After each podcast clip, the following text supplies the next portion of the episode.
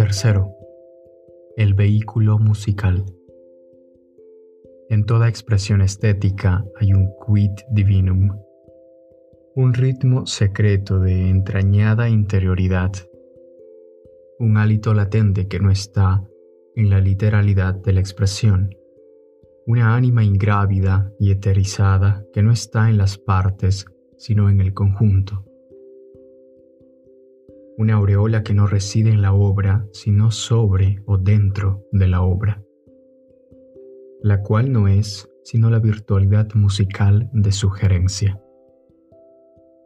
Las artes todas, pintura, escultura, poesía, aspiran en sus máximas altitudes a la expresión musical.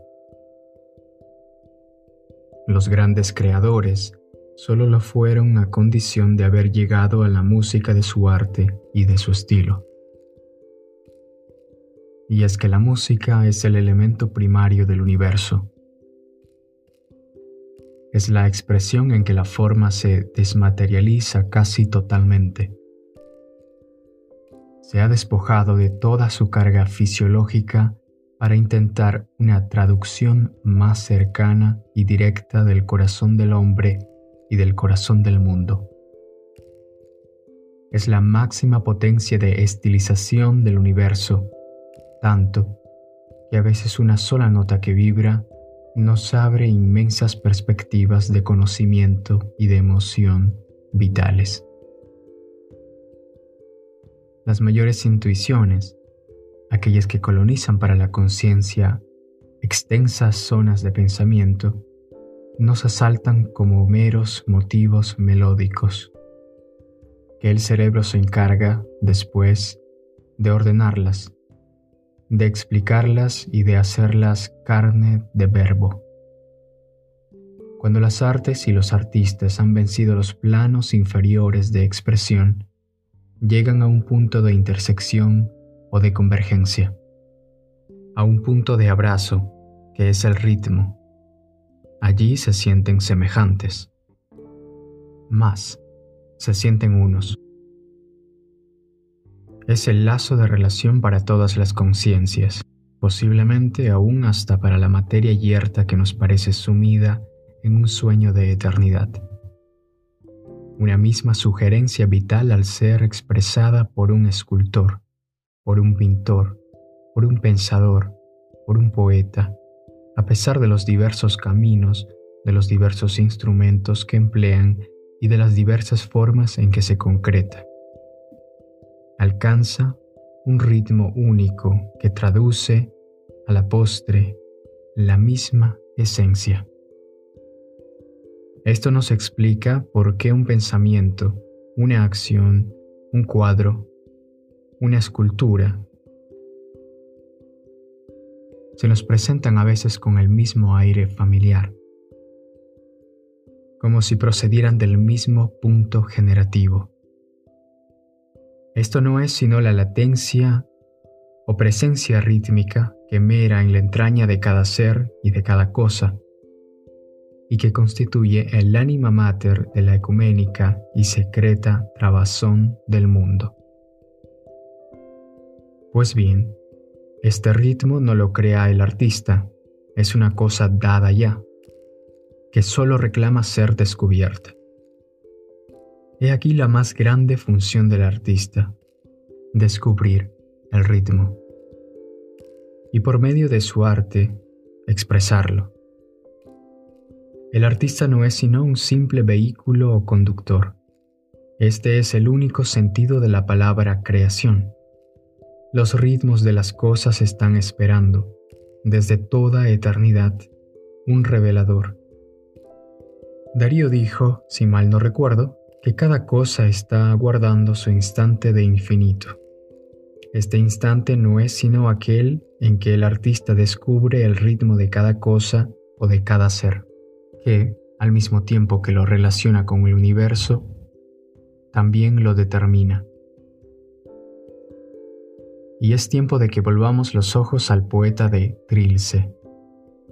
Cuántos instantes de infinito descubiertos y colonizados ya para el espíritu humano, han establecido su morada en el libro maravilloso llamando ojos, nervios, cerebros y corazones para que descubran a su vez lo que el poeta descubrió. Cuántas trémulas palpitaciones de las cosas recogidas allí para que el corazón del hombre se conozca más, se descubra más y ame más. Cuánta música que dormía su sueño de eternidad, que viene a henchir de ritmo nuestra alegría y nuestro dolor de conocimiento. El poeta ha descubierto de nuevo la eternidad del hombre, ha descubierto los valores primigenios del alma humana que son por esto mismo los valores primigenios de la vida, elevándolos a una extraordinaria altura metafísica. En el habla española, solamente Darío alcanzó, en algunos instantes, en los mejores, este vuelo en que el ala a fuerza de ascender se desdibuja y se espuma para la pupila humana. Son los próceres, Himalayas del espíritu, en que el pensamiento es metafísica y la metafísica es trance emotivo y el trance emotivo es ritmo. El poeta llega a estas regiones enteramente desnudo, desnudo de convención y de artificio. La veste retórica, el paramento literario, como humilde trapillo de indigente. Yace abandonado y desgarrado, y el varón edénico presenta su carne a los besos de la luz, a los hálitos de la noche, al temblor de las estrellas. Y tú también, lector, vas a presentarte desnudo, abandonando tu trapillo literario, para llegar al poeta. Si sabes algo, haz como si no supieras nada. La virginidad emotiva y rítmica, la virginidad emotiva y rítmica de Trilce, niégase a ser poseída por el presuntuoso ensoberbecimiento del que todo lo sabe. Quiere carne pura que no esté maculada de malicia. No vayas a juzgar. Anda a amar. Anda a temblar. Fin de la parte tercera. Gracias por escuchar Alterlingua.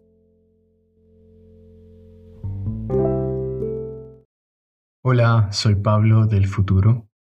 Si te ha gustado este episodio, compártelo con tus amigos y conoce más sobre otros proyectos míos en los enlaces de la descripción. Otros podcasts, el blog de literatura y traducción mi perfil de tutor en Italki y los cómics de perros y dinosaurios, por ejemplo, entre otras cosas. Gracias nuevamente por escuchar y hasta la próxima.